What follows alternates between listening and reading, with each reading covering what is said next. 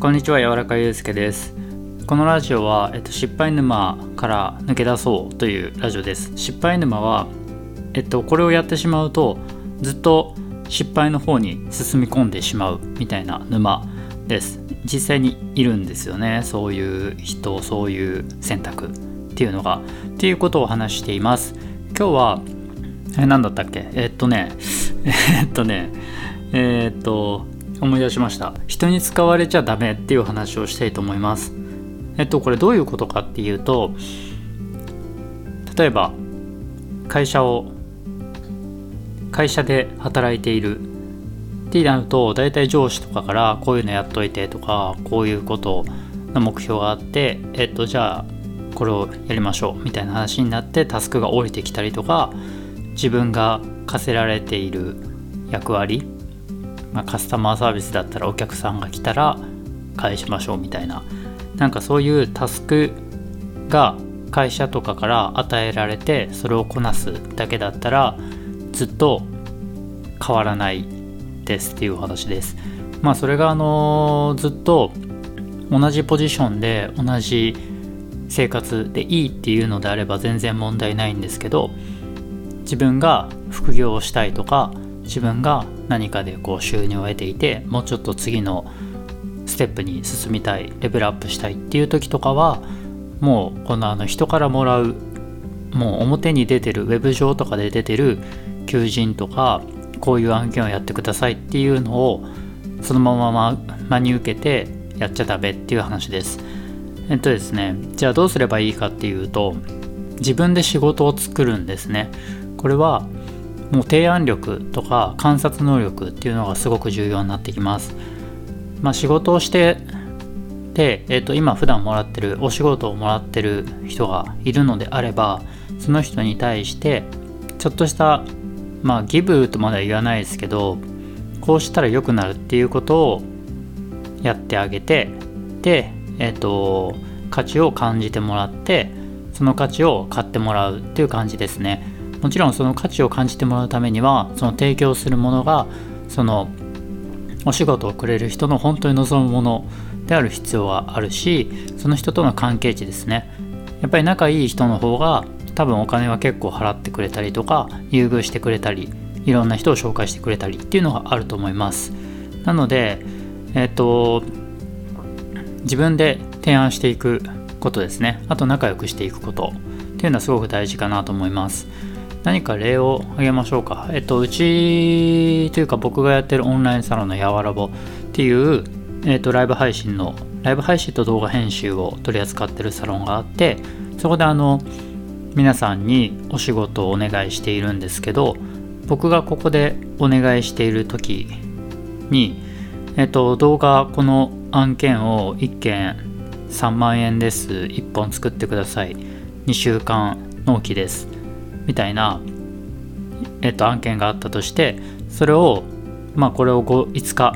とかで仕上げちゃってでさらに、えっと、こういう風にしたのは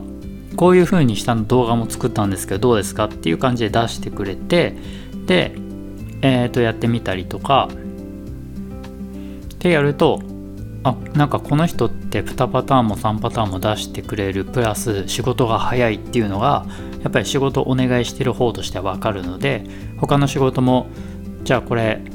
空いてるんでお願いしますってっていう形でこういろいろお仕事を、まあ、言葉は言い方悪くすると投げやすいお願いしやすい感じになるんですね。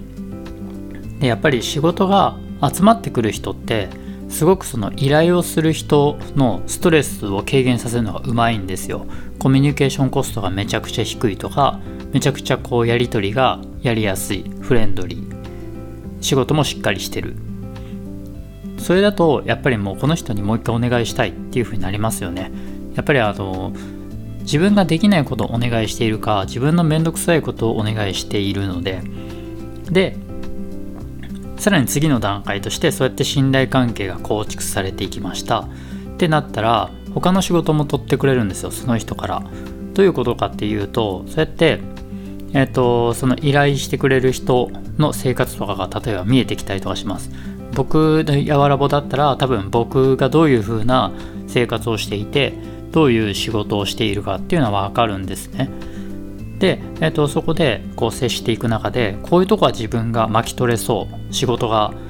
できそうっていうのがあれば表に出てなくても提案すると仕事が振られやすかったりとかお願いしたりとかっていうのが出てきます。うちのオンラインサロンでも僕があのクライアントとの対応とかがすごくもう、ね、日々の配信もあるしコミュニティの運営もあるしでバタバタしてる中で自分がそこのとこ巻き取れるんでやります。でこれぐらいもらえればこれだけできるんだけどどうすかね。まあ難しかったらおいおいでもいいんですけどみたいな感じで提案してくれた人がいてもうその人にはもうそのまま言っていただいたお金をそのままお願いしました、まあ、そんな感じでえっ、と提案していくっていうのはすごくいいし多分提案していかないとずっと安い価格でずっと仕事をし続けなければならないっていう風になると思います。もう僕もあの表に出てる仕事をやってた時とかはもう表にやってる仕事ってあれだけで生活できないんですよ。UberEats で100万円稼ぐっていう記事とかすごい話題になったし多分実際できるんだと思います。ただそのためにはすごく頭を使ってそれに特化した動き方をしてやり方をしないと本当に無理なんですね。なので、えっと、そういう特殊な例とかをちょっと一旦置いといてちゃんと誰でもできるっていうことを考えるようにするとそういう、えっと、表に出ているっていうのを一旦横に置いてそうではなくて表に出てる仕事をきっかけにして自分がどういうふうに仕事を取っていけるかどういうふうに作れるかどういうふうに自分が欲しいだけの収入を得るかっていうことを考えれるようにしないとフリーランスは生きていくことができないしあの社会人というかサラリーマンの人もそうで